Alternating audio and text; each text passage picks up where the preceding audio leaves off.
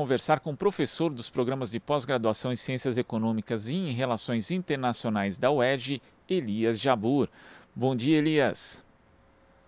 Bom dia, super feliz de estar aqui com vocês pelo convite. Bora lá, vamos, vamos bater um papo sobre a China, sobre o, as atualidades sobre aqui daquele país. Muito obrigado pelo convite. A gente que fica feliz com a sua participação aqui, Elias. O Elias, que junto com o economista italiano Alberto Gabrielli, está lançando, já lançou, na verdade, há pouco, o livro China, o Socialismo do Século XXI, pela editora Boitempo. É, Elias, eu primeiro queria que você falasse a respeito do porquê a China e o modelo chinês são fundamentais para discutir economia no mundo de hoje. Eu acho que é uma, é uma pergunta que se autorresponde, né? Porque a China é, ela está se convertendo já em, já em, em, em PIB por paridade de poder de compra na maior economia do, do mundo.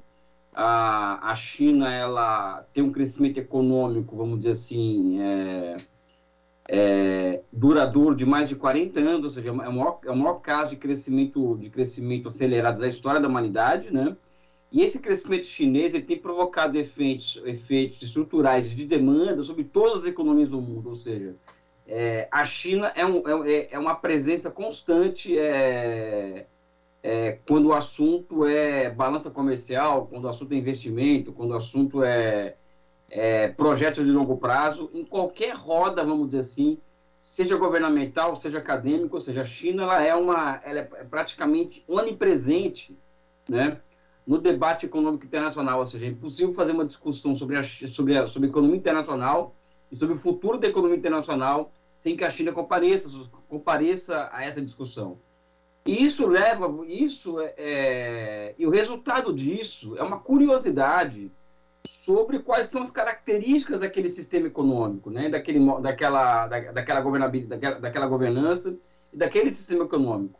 Em certa medida, esse livro que nós lançamos, ele tenta responder essa questão é, de qual que é mesmo a, a, a, cara daquele sistema, o que, que, ele, o que, que, ele, o que, que ele tem de novo, o que ele nos apresenta, inclusive o que ele nos apresenta não somente em termos de, de, em termos de vamos dizer assim, de superação do chamado consenso Washington, mas também como, como uma forma embrionária, do que, embrionária de, uma, de uma sociedade de nível superior que nós damos o nome de socialismo, né? Então acho que a China ela, ela, representa tanto esse, esse, contraponto ao consenso de Washington, né? Washington como, vamos dizer assim, o, a emergência, ainda que embrionária, de uma nova classe de formações econômicos sociais, né? Que nós chamamos no livro de socialismo de mercado, ou seja, a China ela inaugura uma uma nova espécie, vamos dizer assim, de experiências socialistas que, que deve marcar, vamos dizer assim, a o futuro da humanidade para as próximas décadas e séculos, certamente.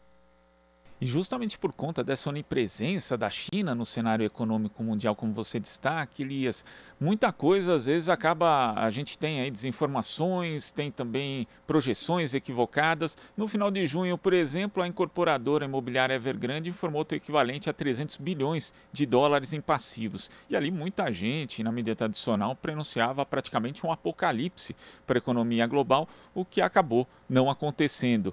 Como você avalia a forma com que o governo chinês chinês lidou com essa crise? Então, assim, modéstia à parte, é, nós somos os, os, primeiros aqui no Brasil é, a afirmar que, que não haveria nenhuma, nenhuma nova Lehman Brothers na China. Eu, eu lembro que eu fui procurado por três órgãos de imprensa, da grande imprensa, é, é jornais impressos, né, para dar uma opinião sobre a Evergrande, né. Sendo que somente um deles, o Valor Econômico, acabou publicando essa, essa minha opinião, dizendo que, que a solução para Evergrande seria o surgimento de uma outra forma de propriedade no lugar dela, ou seja, a, a quebra dela seria, seria uma grande oportunidade para o governo chinês é, inaugurar, vamos dizer assim, ou, dar, ou aprofundizar, aprofundar é, reformas institucionais visando a mudança de esquemas de, de, propriedade, de propriedade no país, ou seja, onde o setor privado estava começando a apresentar limites de funcionamento, como no caso da, no caso da construção civil, formas públicas de propriedade iriam emergir a partir, a partir desse, dessa, desse, dessa limitação, do surgimento dessa limitação, E é exatamente isso que eu tava que eu disse à época, ou seja, a Evergrande será estatizada, será será esse problema será rapidamente solucionado, até porque 80% do, dos do, das dívidas da Evergrande são com bancos estatais chineses, ou seja, o que facilita enormemente a solução do problema, né? Eu fui o único na época a dizer a falar que ia acontecer isso, não é? Depois de dois, dois, três dias em que nada, em que nada, que nada do que se previa estava acontecendo na China, é que se espraiou, vamos dizer assim, essa noção de que, olha, eu acho que esse caso da Evergrande não é tão grave quanto parece ser. Grave é, mas não a ponto de, de, de fazer surgir uma crise sistêmica no país, como, como muitos torceram e mesmo pre, pre, previram para o caso, né? eu acho uma, uma cobertura muito ruim, ou seja, da... É, enfim, é, a cobertura econômica sobre a China é muito ruim sobre todos os aspectos, né? A produção intelectual sobre a China é muito pobre sobre vários aspectos, né? E, um dos, e em cima disso eu respondo ainda que uma das, das uma das do, dos incentivos para que eu e o Alberto Gabriel escrevêssemos esse livro também estava na também reside no fato de a China ser uma realidade que apesar de mudar há 20 anos consecutivos, ou seja, a China muda há 20 anos a face do seu sistema econômico, é, as explicações para o sucesso chinês não mudam desde então, há muito tempo. Né? Ou seja, é sempre o mesmo, o mesmo discurso, a mesma, a, as mesmas explicações. E nós aqui com esse livro, né, dada a polêmica que ele já levantou desde o seu lançamento, numa live com a, com a presença da Dilma Rousseff, ele, ele dada a, a, polêmica em si, já, já a expressão, vamos dizer assim, de que algo novo nós estamos tentando apresentar explicativo àquele fenômeno, né? E nesse caso específico foi uma resposta bem diferente, por exemplo, daquela dada pelos Estados Unidos na crise econômica de 2008, né? Um país que acaba ficando refém daquelas empresas ou daqueles bancos também que são grandes demais para quebrar e acabou ali ajudando, mas as bases do sistema que na verdade eram frágeis e que resultaram naquela crise, elas continuam lá. Então também é, é, é interessante distinguir, né? Como um, um estado responde a uma crise, como outro também também responde. Inclusive, a, a resposta da China à crise de 2008 também foi bem diferente, né, Elias? Então, é, o interessante, você tocou no ponto que é fundamental, né? Que eu, particularmente, eu, existe um, eu já estudo a China há 25 anos, né? O meu primeiro trabalho é, publicado sobre a China foi no Seminário de Iniciação Científica em Geografia na USP, em 96, ou seja, eu tenho uma produção sobre aquele país de 25 anos, quase que ininterrupta, né? E na minha cabeça, a crise de 2008, ela, ela, ela, ela, ela se transformou em uma, um desafio intelectual muito grande a mim. Por quê? Porque eu estava percebendo que a China reagia àquele, àquele, àquele, àquela crise é, um grande pacote fiscal, até aí, até aí nenhuma novidade, o pacote fiscal, ele, qualquer país pode aplicar um pacote fiscal se tiver um sistema financeiro é, capilarizado e condições institucionais para isso. A China não somente estava aplicando, vamos dizer assim, um, um imenso pacote fiscal, mas o que me chamou a atenção é a capacidade de coordenação que a China estava, estava tendo para elaborar e executar milhares de projetos simultaneamente. Algo, algo assim jamais visto na história humana. Né? Nem, nem, nem a União Soviética, na época, do, na época áurea das, dos grandes empreendimentos, nem, nem a reconstrução europeia, elas entregavam, elas foram capazes, vamos dizer assim, de, de, de, de entregar, de elaborar, executar milhares de projetos simultaneamente. Então, isso passou a ser um, a ser um desafio intelectual para mim, aonde chego à conclusão de que as teorias tradicionais do desenvolvimento econômico estavam sendo incapazes de entregar é, uma explicação é, plausível ao, ao, ao processo de desenvolvimento econômico da China. Então, desde então, eu tenho aberto uma agenda de pesquisa, né? É, e que tem demonstrado que a China é uma dinâmica econômica nova, ela inaugura uma, uma é, novas regularidades, novas e novas e novos marcos, vamos dizer assim, é, a necessidade, é, inaugura necessariamente a, é, a, é, a necessidade, desculpa, de fundar novos marcos conceituais e teóricos, porque se a, se a, se a realidade muda, a teoria também tem que mudar, vamos dizer assim. Né? Então, a China é um desafio intelectual que eu acho é, não sei se você está de acordo comigo ou, ou quem está nos assistindo, a China é o maior desafio teórico é, a qualquer cientista social no mundo de hoje, porque demanda o surgimento de um novo marco conceitual categorial para entender a China, ou seja, a partir da reação à crise de 2008, que foi, vamos dizer assim, uma, uma, um marco na história recente, da, recente do, do da história do, dos processos comparados de, de desenvolvimento, né? E dentro dessa discussão sobre um novo marco teórico, né, é, você falou a respeito da questão da Evergrande ali, que também ela remete à questão, há uma outra questão que é a propriedade privada na China, né, que ela deixa de ter sentido principalmente nesse setor dessa incorporadora, que é o setor imobiliário. Como que essa questão da propriedade ela se insere na discussão sobre a economia chinesa, a sociedade chinesa, e como acaba trazendo luz também ao próprio conceito vigente na sociedade ocidental de propriedade privada, Elias? É, é, o que, uma, das, uma, uma das premissas com as quais eu tenho trabalhado nas minhas elaborações sobre a China é, é de que é de que o país, a China não conseguiria é, fazer o que eles fazem, ou seja, entregar o que eles estão entregando à sua sociedade e à, e à humanidade, é, se a China não, se não tivesse como base fundamental da sua, da sua economia a grande propriedade pública dos meios de produção, né? e a grande propriedade pública do sistema financeiro. Ou seja, nenhuma economia capitalista no mundo teria capacidade de coordenar, vamos dizer assim, um processo de desenvolvimento daquela monta é, sendo baseada na propriedade privada. Né? Então, a China tem essa característica que a, que a distingue, né? além do fato da China ter uma espécie de poder político completamente diferente dos países ocidentais, ou seja, a China ele é um país onde o poder não é exercido por meia dúzia de bilionários, né, que submetem o Estado, vamos dizer assim, aos seus interesses particularistas, né? Ou seja, a China é uma outra é uma outra estrutura de poder, né, que possibilita dá margem de manobra, vamos dizer assim, ao país, né, a enfrentar desafios assim, e entregar soluções mesmo mesmo que sejam as mais doloridas possíveis. O que eu estou dizendo com isso? É, um dos grandes, vamos dizer assim, problemas das análises econômicas sobre a China, seja ela do campo da heterodoxia econômica, mais à esquerda, mais, mais é, não ortodoxa, e ortodoxa, é que ambas partem do pressuposto de que, por a, a propriedade privada ser, na China se ela ser maior, vamos dizer assim, do que a propriedade pública em termos de tamanho, né, a economia chinesa deve ser analisada dos marcos de uma economia baseada na propriedade privada dos meios de produção.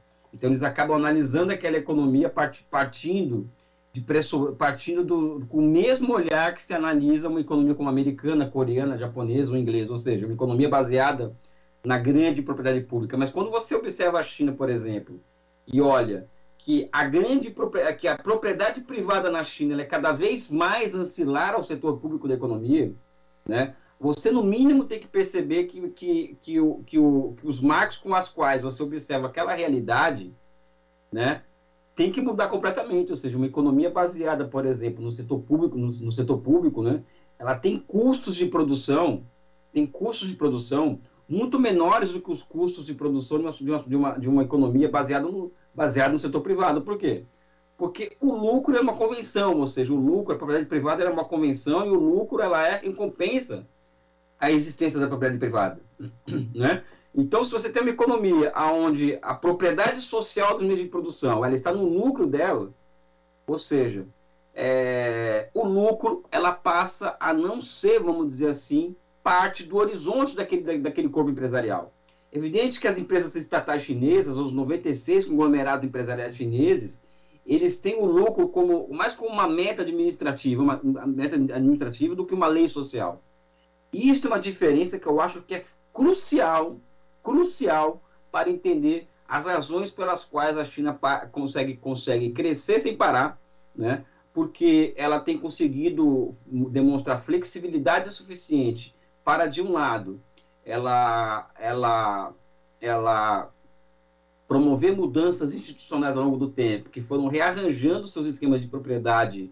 Aliás, o, o, local onde o Estado e os outros, as outras formas de propriedade se localizassem diante do, do, organismo econômico e atualmente a China inaugura um novo, uma, uma nova onda de instituições, de inovações institucionais muito profunda, no qual é, o, a, a, propriedade privada que existe na China, que não é pouca, ela está cada vez mais, cada vez mais estatal, ou seja, cada vez mais, mais sob controle, nem do Estado, eu falo do próprio Partido Comunista, né? Ou seja, é, atualmente todas as empresas privadas chinesas são obrigadas a ter um CEO do Partido Comunista, né? É, no corpo diretivo da empresa.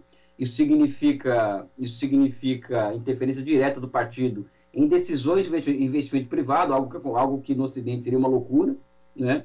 E também pelo fato da, da, dessa ideia que você colocou do, do too big to fail na China ocorreu ao contrário.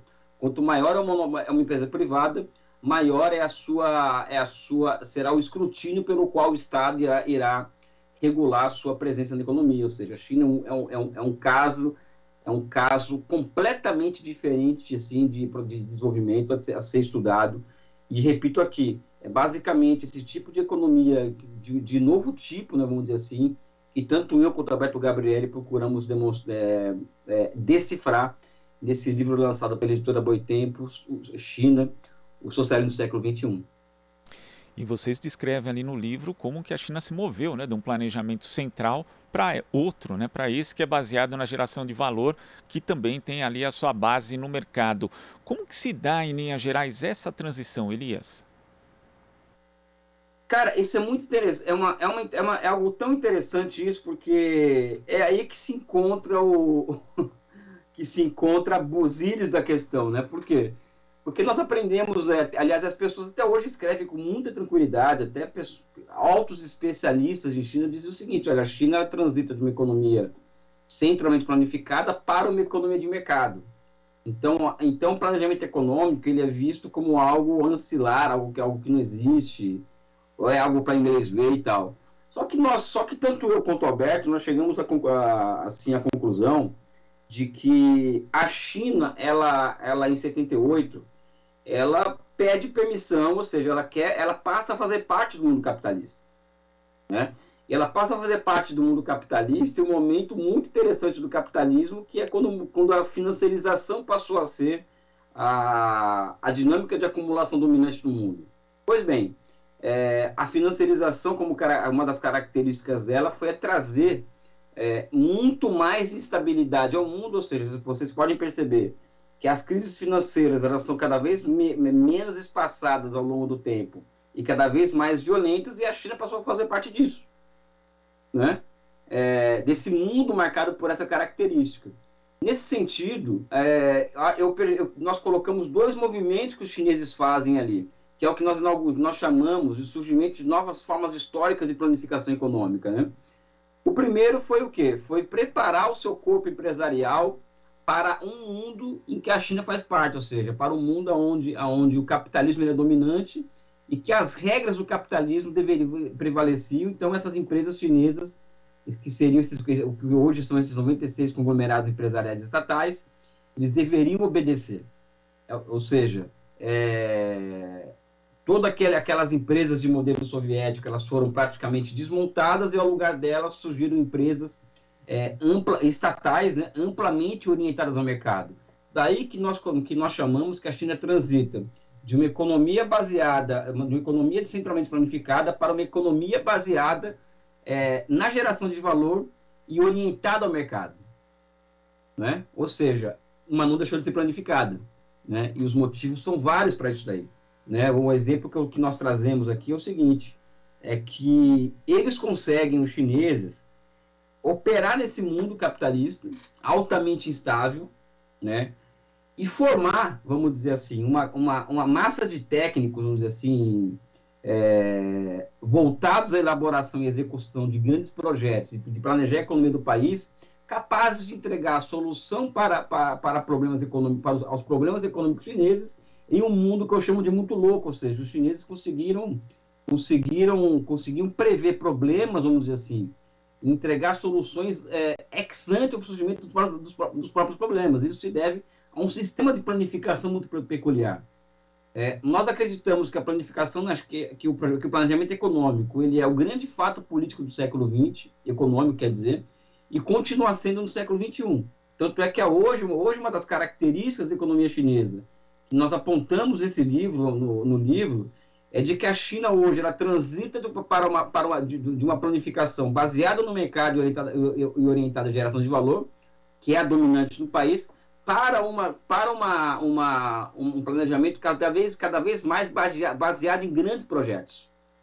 Né? É, um exemplo disso são os 40 mil quilômetros de trem de alta velocidade entregues nos últimos 20 anos no, no país, é, o projeto do 5G, o, o, o Made in China 2025, ou seja, a China é um país cada vez mais baseado é, o seu planejamento é cada vez mais baseado, vamos dizer assim, em grandes projetos, ou seja, a China tem inaugurado ao longo do tempo formas históricas de planificação econômica que eu acho que devem ser decifradas por nós aqui no Brasil e, que, e, aos, e aos interessados em entender como que aquela economia funciona, né?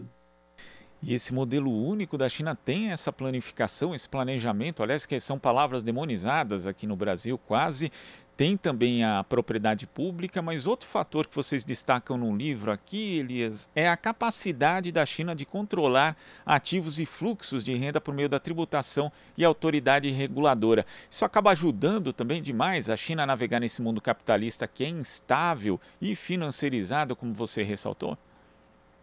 Então, uma, um lance que é interessante também é o seguinte: é, se você for observar, por exemplo, a, o controle estatal sobre os fluxos de renda em, nos países capitalistas centrais, eles diminuíram muito ao longo dos últimos, dos últimos 20 anos, a ponto de chegar a zero nos Estados Unidos. Né? Ou seja, o controle estatal sobre os fluxos de renda. Na China, Aí tem as cabalas né, que surgem aí, né, que falam que 30%, por exemplo, dos fluxos de renda são controlados pelo Estado, ou seja, isso significa que o Estado controla, vamos dizer assim, uma boa parte do conjunto da, das suas empresas, dizer, das empresas e do, do, do, horizonte espiritual, é, desculpe, horizonte empresarial da, da, do país. E, evidentemente, um país que controla 30% dos fluxos de renda da, da, sua, da sua economia em comparação com os outros que, que controlam zero, como é o caso do, capitalismo central, esse país sai com grandes vantagens, vamos dizer assim, em relação aos outros. Por quê? Porque ele consegue dar respostas, vamos dizer assim, muito mais rápidas a, a crises econômicas ou a, ou a intempéries, a, a intempéries do que os países capitalistas. Por exemplo, a China, acredito, inclusive, que a pandemia foi a grande de, de, demonstradora disso daí. Né? Uma economia que, que, que ela tem uma, que, que ela é baseada na grande propriedade pública no meio de produção, né?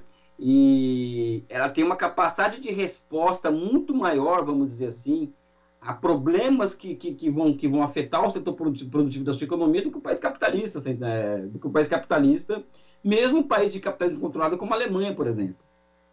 Então, acho que essa capacidade dos chineses de, de, de, essa, essa, essa, esse controle sobre os fluxos de renda maior do que nos países capitalistas é uma vantagem competitiva absurda em favor da China. Né? Apesar de eu achar que, essa, que esse número de 30% é uma cabala, porque eu acho que é muito maior isso daí, porque todo o setor privado chinês, em grande medida, ele é controlado pelo Estado, né? o setor privado chinês ele depende de créditos de, de, que somente os bancos públicos podem, podem entregar a eles, ou seja, é, o alcance e a capilaridade do, do, do, Estado e do Partido Comunista, né? são dois entes que não dá para se falar de forma separada, né? até porque o Estado chinês ele não é autônomo, ele está a serviço de, uma, de, um, de um objetivo estratégico traçado por uma força política particular, não é? eu acho que ele é muito maior do que nós imaginamos, ou seja, essa, essa, essa capilaridade, essa capacidade de interferência na realidade, ela é muito grande na China, né? Elias, a gente podia aqui discutir durante horas né, sobre a China. Você entende muito, sabe muito a respeito do assunto aqui, mas eu queria destacar para a gente finalizar é, dois trechos, duas frases, na verdade, do livro, que são as seguintes. A cooperação não é menos natural para a mente humana do que o egoísmo. E a outra é: se não superarmos o capitalismo, isso pode ser o fim da espécie humana e de outras espécies. O socialismo de mercado chinês pode ajudar, pelo menos, discutir a naturalização do capitalismo, já que para muita gente é inconcebível, até, né, já que o capitalismo está tão entronizado na cultura, é inconcebível imaginar uma outra realidade que não a realidade capitalista? É, é eu acho que a, a, a, presidenta Dilma, ela foi, ela tem sido vítima de um bullying generalizado na imprensa porque ela disse na live de lançamento do nosso livro que a China seria uma luz no fim do túnel diante de um Ocidente decadente, etc. Eu não vou discutir a decadência ocidental porque eu acho que os fatos dizem por si só, né? Em comparação à China. É... a China retirou da pobreza. É, é, a China ela livrou toda a sua população que ainda existia na linha da pobreza, ou seja, a China eliminou a pobreza extrema no país em meio à pandemia. A China, em 1949, um, um, um, homem chinês ele tinha uma expectativa de vida de 35 anos. Hoje, está mais, mais do que duplicou a expectativa de vida. Não é? E a China tem uma capacidade, tem, tem demonstrado é, amplas possibilidades, dizer assim, de execução de grandes objetivos que nenhum país capitalista tem, tem sido mostrado capaz de, de, de, entregar e de fazer. Não é? é? E evidentemente que o fato daquele país ele insistir em uma direção de um partido comunista, partido comunista é esse que diz que, que o objetivo estratégico do regime é a, é a constituição de uma sociedade socialista avançada. Eu acredito que isso, 30 anos após a proclamação do fim da história por Francis Fukuyama, não é qualquer coisa. Né? Acredito que, o, que aqui no Ocidente é, existe um gap muito grande, principalmente entre os marxistas, de se compreender a China fora de parâmetros pré-estabelecidos, ou seja, fora de apriorismos que nada tem, tem de dialético, de marxista, vamos dizer assim, né? Então, a China, eu acredito que ela nos traz elementos suficientes de que sim, ela é uma luz no fim do túnel, né? E de que ela seria o que, o que eu poderia dizer assim, é, da anatomia do, do, humana que serve a compreensão da, da, anatomia do macaco, porque os chineses estão construindo a engenharia social mais avançada do tempo que nós vivemos. Obrigado pela, pela oportunidade. A gente que agradece, Elias, e quem quiser se aprofundar no assunto, o livro China, o Socialismo do Século XXI, é publicado pela editora Boitempo, está disponível no site da editora, também nas demais livrarias. O livro do Elias, junto com o economista italiano Alberto Gabrielli. Elias, muito obrigado pela sua participação aqui no Jornal Brasil Atual. Volte mais vezes. Até a próxima. Já estou me convidando para voltar. Obrigado. Um abraço. Abraço. Conversamos aqui com o professor dos programas de pós-graduação em Ciências Econômicas e em Relações Internacionais da UERJ, Elias Jabur. Você está ouvindo Jornal Brasil Atual. As notícias que os outros não dão.